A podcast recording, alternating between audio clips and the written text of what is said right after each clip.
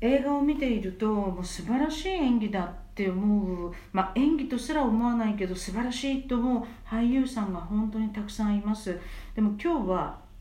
なく演技が素晴らしい。3人っていうので話をしたいと思います。一つは万引き家族の安藤サクラさんです。万引き家族は是枝監督の有名な賞を取った映画ですが安藤サクラさんの最後の真正面から顔をアップになって彼女がこう「いやこうだったんですよ」ってちょっと手で頭をこう触りながら語るシーン涙がちょっと涙を流してですねあのシーンが実は素晴らしいんですね。あのシーンがなかったらあの万引き家族も閉まらなかったんじゃないかと思うぐらいで安藤サクラさんの演技は素晴らしいです。それから2人目はソン・ジェンソン・イエジンさん。ソン・イエジンというふうに発音するんでしょうか。韓国の女優さんです。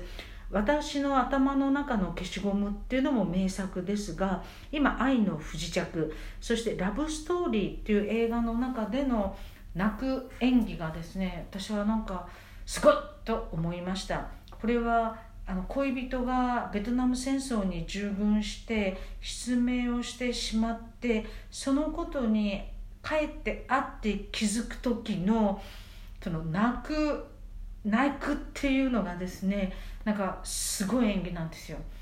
だから人間って泣く時ってきっとなんかぐちゃぐちゃになるんですがあの本当にその泣く演技っていうのがあのすごいというふうに思いました。で3人目は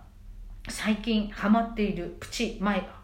あのブームなんですがキャサリン・ヘップバーンさんの演技です。私は彼女が4回アカデミー女優賞を取っているっていうのは本当に分かると思うようになりました。で「冬のライオン」っていう映画を見たんですがヘンリー王がいて妻がいて3人の息子がいて後継者を誰にするかで父親はあのジョンそしてお母さんはリチャードっていうか妻夫と妻の間にも権力闘争があるしで夫は妻を10年間も幽閉しちゃっていてそして、えー、若い女性、まあ、あのフランスの領土を持っている、えーまあ、2人があの娘のように育ててきた人を今は愛人として暮らしているっていう中でその2人の様子などを見て、えー、その置き先ですね。キャンディス・バーゲンはあの少し顔を歪めてやっぱり泣くんですよ。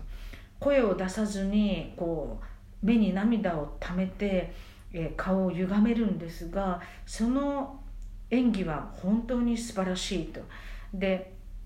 招かれざる客でスペンサー・トリシー演ずる夫が最後に、えー、話をしている時にですね娘が黒人の男性と結婚するっていうので家に連れてくる。でまあ、招かれざる客っていうのがタイトルでお父さんはじめ反対しててお母さんは賛成なんですがお父さんがいや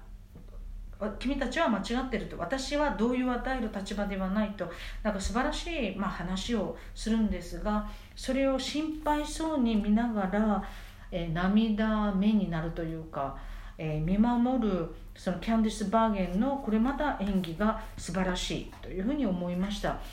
えー、キャンディス・バーゲンは「旅情」っていう映画で運河に落っこちるっていうシーンがあってそれで運河のあのだからばい菌が目に入って感染症になってですね一時失明の危機になったっていうなんか本当に気の毒俳優さんとしてやっぱりそんな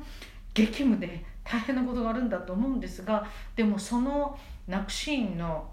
表情目の演技っていうのはすごいなというふうに思っています。もちろんいろんな演技ってあるでしょうが私が映画の中で今のところ3大、えー、三代、えー、女性が泣くシーンのこの演技が素晴らしいトリビアですいませんがと思っているところです。